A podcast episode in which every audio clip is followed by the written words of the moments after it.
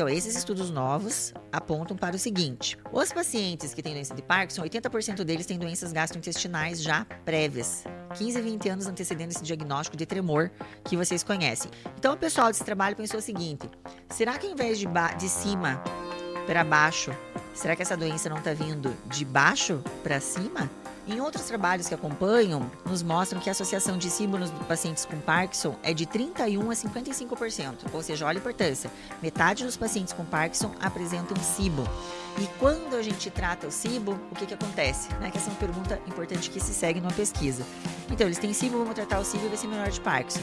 Melhora, principalmente a, a, os sintomas motores. Então, essas são as associações que vêm crescendo aí.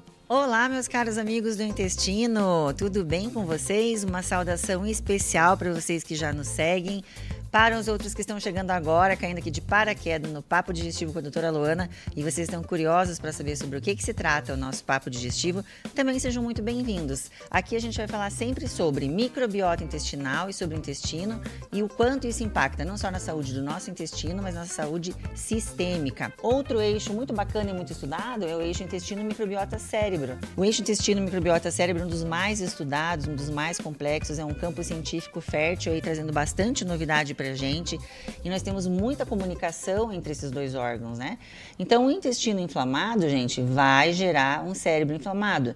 E como que o cérebro inflamado responde? Ele responde com ansiedade, depressão, com problemas do sono, problema do humor. Olha, nós somos uma comunidade que já entendemos o quanto que o intestino impacta, né? O papel importante, o papel chave que ele joga na nossa saúde e na nossa doença.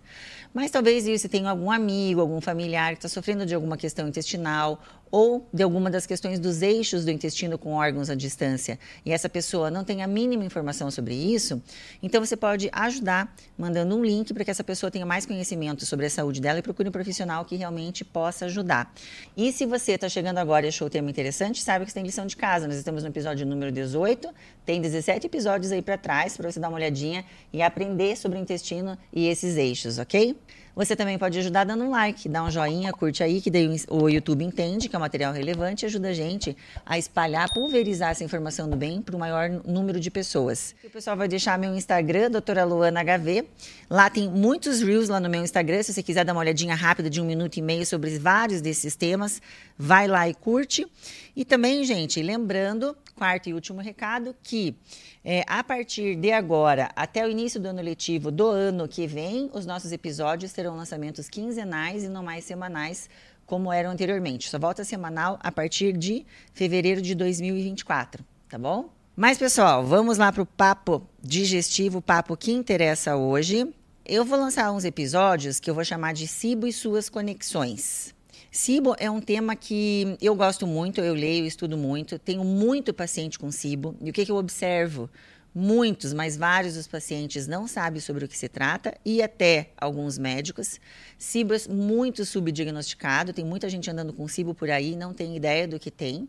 E SIBO também está correlacionado com algumas doenças graves. Então, são, é, é esse episódio que eu vou falar, SIBO e conexões, para a gente entender como uma alteração no intestino pode estar linkada com outra doença sistêmica e as duas se correlacionam e tratar as duas é muito interessante para um tratamento efetivo. Então vai ser bem interessante esses temas. E se você quiser correr por fora entender um pouquinho mais de SIBO, vai ali no Ser Médico Podcast, vai no Papo Digestivo com a doutora Luana. O episódio número 3 foi um episódio que eu fiz especificamente sobre SIBO. Lá tem todas as questões, eu abordei um pouco mais profundo. Não é um, um episódio longo, tem 30, 40 minutos, se eu não me engano. Acho que menos de 35. E ali você vai ver definição de SIBO, quais são as causas que levam a SIBO, sintomas, diagnóstico, quais os exames que a gente pode utilizar para te dar a certeza que você tem SIBO e os vários tratamentos então, gente, é o que eu sempre falo: cuide do seu intestino, que ele cuida de você. Mas vamos ao papo digestivo, ao papo de hoje, que é o papo que realmente interessa. Olha, como eu já falei no episódio passado, né? Eu tive a ideia de fazer SIBO e suas conexões. Episódio 18, SIBO e endometriose. Hoje a gente vai falar sobre SIBO e doença de Parkinson. E por que isso? Porque SIBO é uma doença uma condição, né? Eu gosto de chamar de uma condição que eu gosto muito, eu estudo muito, tenho muito paciente e realmente SIB é uma condição subdiagnosticada e tem essas importantes conexões com outras doenças no nosso corpo. Então, se você quiser é, saber um pouquinho mais profundo sobre SIBO, tem lá o nosso episódio número 3, que já está com mais de 1.300 visualizações, para você dar uma olhadinha sobre o que é SIBO. Ali eu falo sobre definição, de uma forma bem mais detalhada, né? Sintomas, as causas, que são múltiplas causas para SIBO, os fatores de risco, Quais são os métodos diagnósticos? Que exame que você vai usar para saber se você realmente tem SIBO ou não? Quais são os tratamentos, se é um antibiótico tradicional ou de farmá ou fitoterápico? Quais as dietas para reduzir os sintomas? Está tudo lá naquele episódio 3. Hoje eu vou fazer um resuminho, né, para quem não vai assistir aquele, para poder entender a conexão de SIBO e doença de Parkinson, mas o completo tá lá, tá ok? Vamos lá então. Definição da SIBO. Silvia sempre fala que a famosa festa penetra, né? São bactérias que saem ali do seu intestino grosso, elas ascendem e ocupam, e ocupam um lugar ali no seu intestino delgado. O seu intestino delgado, que é composto pelo duodeno, jejunho e ilho, que é o pedaço que vai do estômago até o intestino grosso, ele não gosta, gente, ele não curte essa quantidade de bactérias, né? Ele tem 10 a terceira 10 elevado à terceira número de bactérias, enquanto que lá no intestino grosso tem 10 a décima quarta. É uma quantidade, uma diferença muito grande de bactérias. Lá no intestino grosso é realmente para nós um marcador de saúde, uma grande quantidade de bactérias, e quanto mais variado, melhor, como se fosse um jardim de flores, quanto mais tipo, melhor. Já no delgado, não. É uma quantidade pequena, porque esse órgão está destinado à absorção e essas bactérias atrapalham ali. Então, pela definição, é um supercrescimento de bactérias que não são de infecção, elas vêm ali do seu próprio, da sua boca, um pouquinho, do seu estômago, outro pouquinho, a grande maior parte do intestino grosso. E, por perda de algum dos mecanismos de contenção né, do nosso corpo, essas bactérias conseguem se alojar e, per e perpetuar né, ali, gerando sintomas. Elas recebem o seu alimento, fermentam essa digestão bacteriana e geram os gases que geram seus sintomas. Então você acorda bem, no, durante o dia você vai comendo, elas vão fermentando, liberando os gases, vai gerando distensão abdominal enorme, muitos gases, dores cólicas, sem contar que você tem ou diarreia ou obstipação ou os dois, e tem os sintomas extraintestinais, que é cansaço crônico, perda de cabelo, perda de. É, é falta de nutrição de, de nutrientes, né? Que pode levar a vários sintomas extraintestinais. Gente, definido o SIBO, a gente tem que saber quais são as causas de SIBO. Né? Tudo que diminua a movimentação do seu intestino, tudo que diminua a acidez, tudo que diminua a função das enzimas e vários outros fatores de risco. Tem medicamentos, tem cirurgias. Então, sempre que alguém te dá o diagnóstico de SIBO, não fique satisfeito com isso. Ah, eu tenho SIBO, vou tratar. Não. Tem que saber o que, que levou a tua SIBO tá? Porque senão você vai ficar tratando a SIBO a cada dois, três meses. Então, o que, que está levando a sua SIBO? Aí, você descoberto isso, você tendo descoberto isso, você vai fazer o tratamento da SIBO. E como descobrir a SIBO? Porque as causas, aí é um outro episódio, outro podcast, né? E daí você tem que falar com o médico que está tratando você.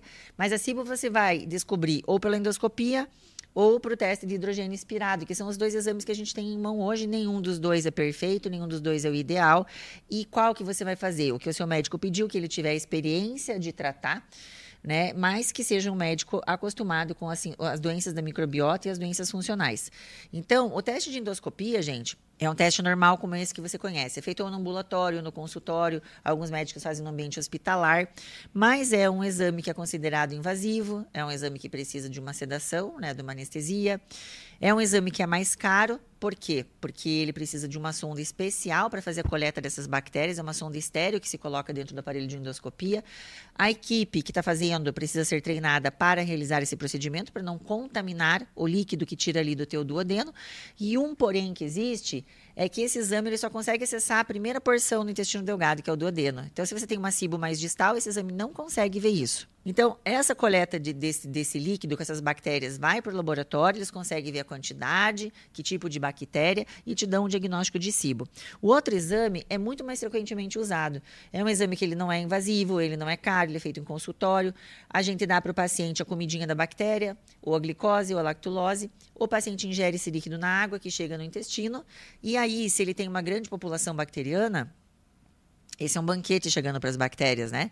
Chega comida para elas, elas fermentam, fazem a digestão e geram os gases. Sim, se a sua pergunta é se o paciente pode passar mal durante o exame, pode. Porque como você está dando uma grande quantidade né, para fazer essa avaliação, é, o paciente pode ter diarreia, pode ter grande distensão na hora do exame, pode ter desconforto e esse, esses sintomas eles duram, geralmente durante o exame ou até à tarde, se o paciente fez de manhã, à tarde, pós o exame.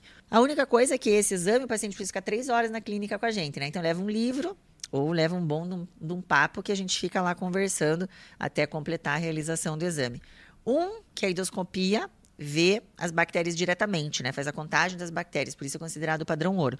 O teste de hidrogênio inspirado, ele vai ver a quantidade de ar que essas bactérias produzem. Então, porque elas produzem esses gases no teu intestino com a fermentação, esses gases passam, passam a parede do intestino esses gases vão cair lá no teu pulmão que é eliminado, né? Então tem gás metano, tem gás hidrogênio, a gente mede, faz as curvas e dependendo do valor, a gente vai falar para o paciente se ele tem SIBO ou não.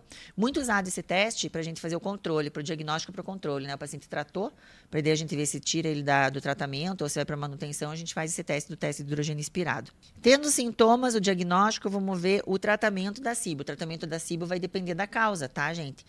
Então, primeiro tem que descobrir por que você levou SIBO, teve SIBO, depois tratar a SIBO, que é diminuir a grande quantidade de bactérias no seu intestino delgado, melhorar a inflamação, melhorar a desbiose. A SIBO tem uma característica muito importante que eu queria pontuar aqui, que é importante para a doença de Parkinson, é que sempre que a gente tem SIBO, a gente tem aumento da permeabilidade intestinal. Que se a gente for puxar do inglês, o nome não é muito bonito, se chama leaky gut, que significa intestino vazante. Né? Em português a gente chama de, ou gotejante, a gente chama de aumento da permeabilidade. E algumas pessoas podem pensar, mas se aumentou a permeabilidade, absorveu mais, isso é melhor, né? Na verdade, não. O intestino está preparado para absorver certas coisas entre as células, pedacinhos pequenos, entre os canais. Nós temos passagens para as substâncias chegarem né, até você para você, você absorver essas substâncias. Na SIBO, a gente tem um afastamento das células, é como se o intestino tivesse rachado, como um joelho ralado. E certas substâncias, principalmente proteicas maiores, que não deveriam passar esta barreira, passam. Elas deveriam ser eliminadas. Só que, de como tem a cibo, elas penetram na parede do intestino e adivinha de onde cara, entram em contato ali com o sistema imune. O que, que o sistema imune está acostumado a ver? Aquelas frações proteicas menores, aquelas substâncias menores, não as maiores. Então ele identifica isso como estranho e aí começa um processo inflamatório crônico de base no intestino, que não é interessante, né? E como a gente tem o sistema imune que ele circula no nosso corpo, o sistema imune está 85% no intestino, mas ele faz as suas comunicações, então as suas sinalizações, né, através das células do sistema imune. Então a gente não tem somente um processo inflamatório crônico local, mas sim processo inflamatório crônico sistêmico. Diferente só da disbiose, esse aumento da permeabilidade que existe na SIBO pode trazer essas outras complicações, tá? Vamos então ali, galerinha, a doença de Parkinson. Doença de Parkinson é reconhecida hoje como a segunda doença neurodegenerativa mais comum, perdendo somente para a doença de Alzheimer. Calcula-se 1 a 2 pacientes a cada mil habitantes. Nos Estados Unidos, o número é um milhão de pessoas. No mundo, chega-se estatísticas um pouco diferentes, que é de 7 a 10 milhões de pessoas acometidas por doença de Parkinson. E os cálculos é que até 2030 esse número dobre, duplique, gente. É muita gente, né? É por isso que todo esforço é válido na tentativa de diminuir essa doença. O motivo, né, a causa, a etiologia que leva à doença continua obscuro. Não tem um único motivo, uma única razão que se olhe e fale assim: é, essa aqui é a causa da doença de Parkinson. É uma doença multifatorial, é uma doença complexa, ela abrange vários sistemas, né, como se fosse uma síndrome, com várias possíveis causas. Nós temos os fatores genéticos, os fatores ambientais, muito ligados às toxinas, aos poluentes, né, como por exemplo a, os pesticidas, os agrotóxicos. Nós temos hoje também outras doenças sistêmicas, medicamentos que podem evoluir é, como desencadeador, e nós temos hoje também a microbiota intestinal envolvida nisso, né, que é o grande estudo, é o motivo pelo qual a gente está fazendo esse podcast aqui. A microbiota intestinal e o metaboloma, que são os produtos né, os metabólitos da microbiota intestinal, que podem também ajudar aí como causadores né, ou perpetuadores da doença. Os estudos que a gente traz sobre a doença de Parkinson são muito novos. Isso é estudo de 2022, 2023, coisa que ainda está se descobrindo. Então, isso que eu estou trazendo para vocês aqui é uma coisa assim, ó, é uma coisa, é, é, um embrião aqui na medicina, uma coisa muito, muito novinha. Mas eu acho válido, porque no final eu vou trazer uma conclusão para vocês. Todo esforço é válido na tentativa de elucidar o que, que leva à doença de Parkinson, o que, que a gente pode fazer para, pelo menos, se não é, parar, né, que deixar que exista essa doença, a gente regredir os sintomas, né, não deixar que ela evolua, a gente tentar fazer uma regressão ou pelo menos estacionar. É uma doença que ela comete muito, tanto o paciente, né, em todas as funções motoras, nas funções de, de desautonomia, que ela atinge vários órgãos do nosso corpo, parte cardiovascular, parte intestinal, parte comportamental. Fora o paciente que é muito né, incapacitado e, e, e, afetado por tudo isso, nós temos os familiares, né, que têm um impacto muito grande né, com o diagnóstico dessa doença e evolução. Nós temos os cuidadores e nós temos também a questão do Estado. Esse é um paciente complexo que ele vai precisar de muito cuidado, tem muito gasto envolvido. Então, tudo que nós pudermos fazer para tentar conter né, essa onda que está se alastrando aí da doença de Parkinson, as doenças neurodegenerativas, das demências em geral, eu acho muito válido, tá? Nem que seja para tratar uma porcentagem desses pacientes. Mas vamos lá, conhecimento é tudo, é ouro na nossa mão, vamos estudar, vamos guardar na manga, vamos ver o que, que vai dar tudo isso daí, né? Então, como é que eles fizeram a associação? Né? Eu não sei se vocês conhecem um pouquinho da doença de Parkinson, a evolução da doença de Parkinson, o que, que se encontra no tecido, na pessoa, né, da doença de Parkinson, lá no cérebro nós temos uma degeneração dos neurônios dopaminérgicos, que são os neurônios produtores de dopamina. Esses neurônios eles estão na substância nigra, é, na região do mesencéfalo, que é a região lá do cérebro, e eles produzem a dopamina. Eles vão sendo destruídos e a falta de dopamina no nosso corpo é que vai levar aos sintomas que a gente conhece e eu já vou citar aqui. O que, que pode levar à destruição desses neurônios? O que, que eles viram? Existe uma família de proteínas chamadas sinucleínas. Nós temos a alfa, beta, gama no Parkinson está relacionada à alfa. Não se descobriu ainda quais são todas as funções dessas sinucleínas. Né? Elas estão relacionadas com a mitocôndria, dando energia, com retirada de substâncias tóxicas das células.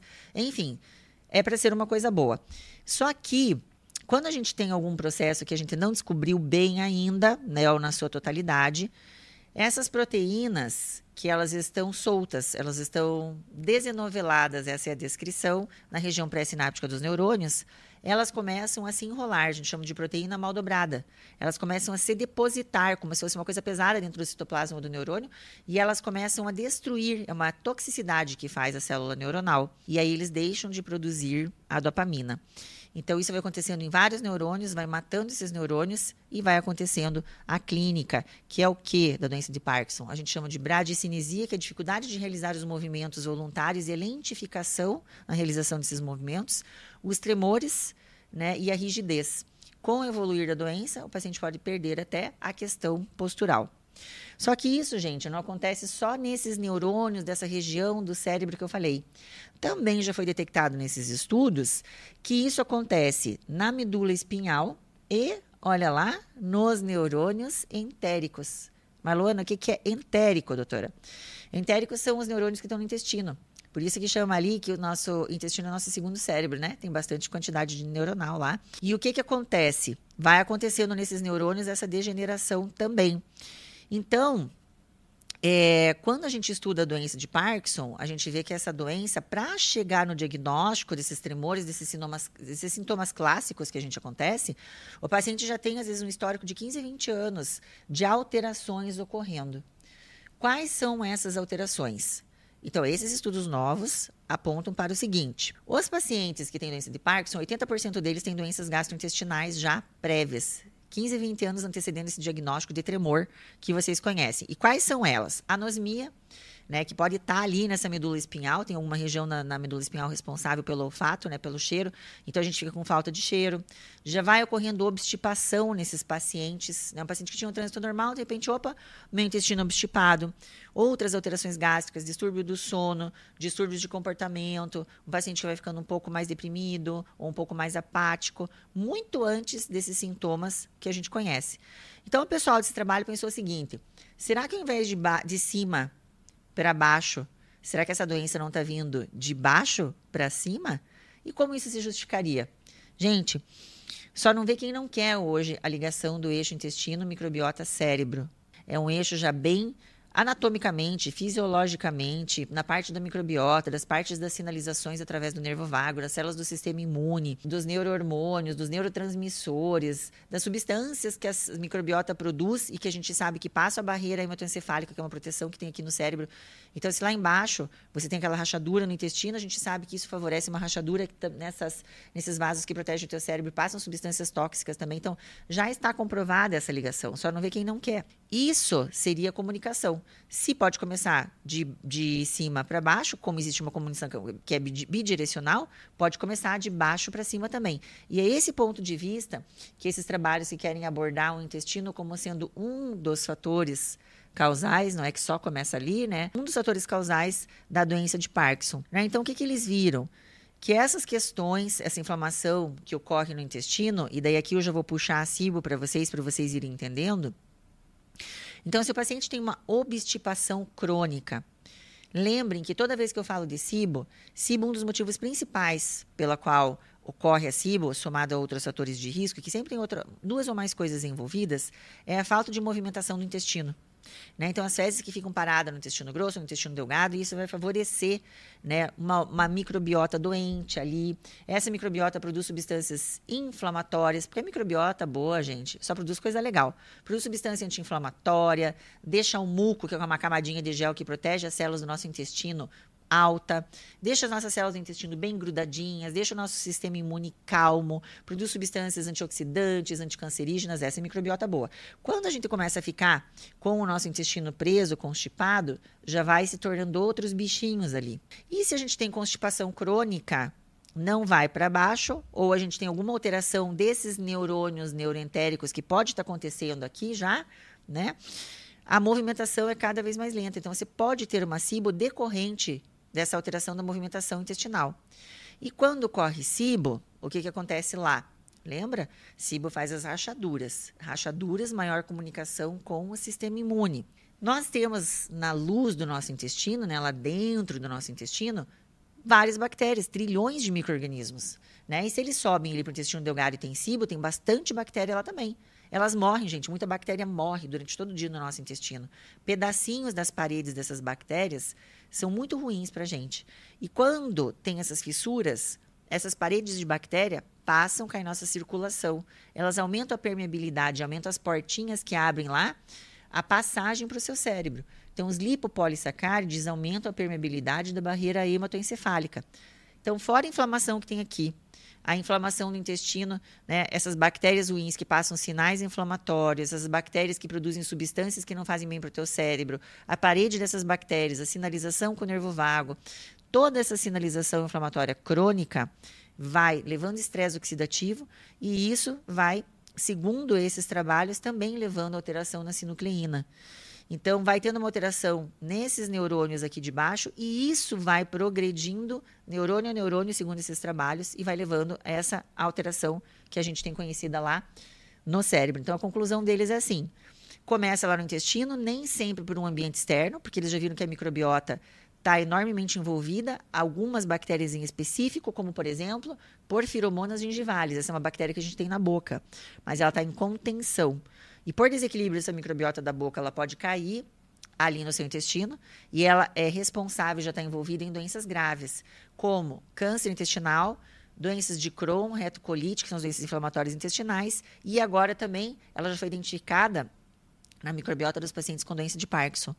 Então, Fora os ambientes externos que poderiam, segundo esses trabalhos, levar à alteração, nós temos a própria microbiota, que ela mesma pode sinalizar diferente, levar uma obstipação, levar uma desbiose, levar aumento da permeabilidade, leva a SIBO, né? SIBO também faz esse aumento da permeabilidade, e leva a questão de subir a doença que a gente conhece, que acha que desce. Tem alguns trabalhos também que acho que acontece dos dois lados sabe? Acontece simultaneamente as alterações no cérebro, nesses neurônios dopaminérgicos do cérebro e no intestino. Gente, afinal de contas, é muito estudo que a gente tem que ficar antenado, tem que ficar cuidando aí do que está aparecendo de novo para atender melhor os nossos pacientes. Mas o que eu posso trazer dos trabalhos, que é o que tem hoje, é isso daí, tá? Essas evidências do eixo cérebro-intestino que cada vez tem mais, não se contesta mais, e as questões agora desses trabalhos. O que, que eles fazem? Eles fazem muita coisa interessante para testar se é microbiota ou não né?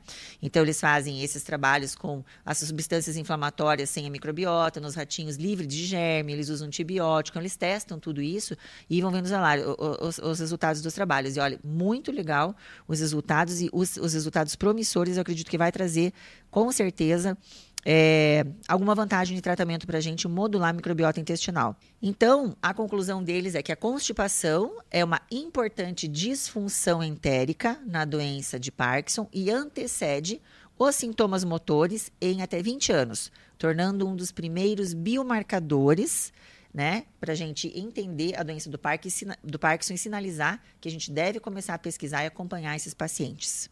Então, isso é muito bacana. Então, é a SIBO com a doença de Parkinson. Em outros trabalhos que acompanham esse grupo maior aí que fala que vem de baixo para cima, né, vem do intestino para o cérebro, essas questões que levam a Parkinson, é, esses trabalhos nos mostram que a associação de SIBO nos pacientes com Parkinson é de 31% a 55%. Ou seja, olha a importância. Metade dos pacientes com Parkinson apresentam SIBO. E quando a gente trata o SIBO, o que, que acontece? Né? Que essa é uma pergunta importante que se segue numa pesquisa. Então, eles têm SIBO, vamos tratar o SIBO e vai ser melhor de Parkinson. Melhora. Principalmente a, a, os sintomas motores. Então, essas são as associações que vêm crescendo aí. Gente, tratamento, né, do Parkinson. Atualmente, a gente não tem nenhum tratamento de cura. E o único tratamento que tem, que é o tratamento com a levodopa, que é na tentativa de aumentar a dopamina nesses pacientes que não têm, lembrando que ela é sintomática, né? Ela tenta tratar os sintomas, mas ela não trata a neuroinflamação. E a neuroinflamação a gente já sabe que existe, não só no Parkinson, mas como Alzheimer, como as demências como na, na criança, né, o transtorno de espectro autista. Então, se você tem uma neuroinflamação, e você sabe que essa neuroinflamação está ligada com a inflamação intestinal, é muito interessante a gente colocar, mesmo que sem evidência, tratamentos, né? Já temos evidências, mas não para puxar para a clínica, mas pensando em cuidar dos nossos pacientes, sabendo que o intestino joga um papel importante na nossa saúde, a gente modular o intestino de uma forma positiva, desinflamando. Eu acho que é um benefício muito grande para esse tipo de paciente com essas questões neurológicas, tá? Então, o que, que nós temos que fazer? Se o paciente tem que ficar com esse medicamento tradicional, que está acompanhado pelo neurologista, pelo psiquiatra, ótimo. O que nós, como gastronutricionistas, podemos acrescentar nesse tratamento mais integrativo é melhorar a alimentação. A gente tem que tratar a SIBO, tentar melhorar a microbiota através de uma alimentação, porque às vezes os pacientes não comem, né? Mas então a gente tem que suplementar com prebiótico ou com probiótico e modular positivamente a microbiota, para que ela se torne anti-inflamatória e trabalhe a favor do nosso intestino e a favor da nossa parte cerebral, ok? Momento reflexão, gente. Olha, eu já falo desde lá do meu primeiro podcast, né? Quanto mais a gente vai estudando a questão do intestino, as questões das doenças inflamatórias crônicas, né, que são doenças não transmissíveis, né? Por exemplo, a questão de obesidade, doença cardiovascular, câncer, as demências, transtorno de espectro autista. O que, que a gente vê que mudou muito nos últimos anos, que levou ao aumento significativo dessas doenças? Na minha opinião, alimentação é um desses fatores. Hoje a gente se alimenta muito, mas se nutre muito pouco, cada vez muito mais ultraprocessados, processados, muito agrotóxico, muita toxina poluente ambiental. Então a gente tem que cuidar do nosso corpo, escolher com muita inteligência o que a gente coloca de combustível, né? Esses dias eu fiz uma postagem, o nosso corpo é uma Ferrari. Se você fosse, se tivesse uma Ferrari, a gente colocava melhor gasolina. Mas se o nosso corpo é uma Ferrari, a gente não coloca a melhor gasolina. Só que na Ferrari dá para trocar as peças, né, gente? No nosso corpo, nem sempre. Então a gente tem que pensar muito o que coloca. E sou fã do Hipócrates, gosto de falar muito dele aqui, que é o pai da medicina.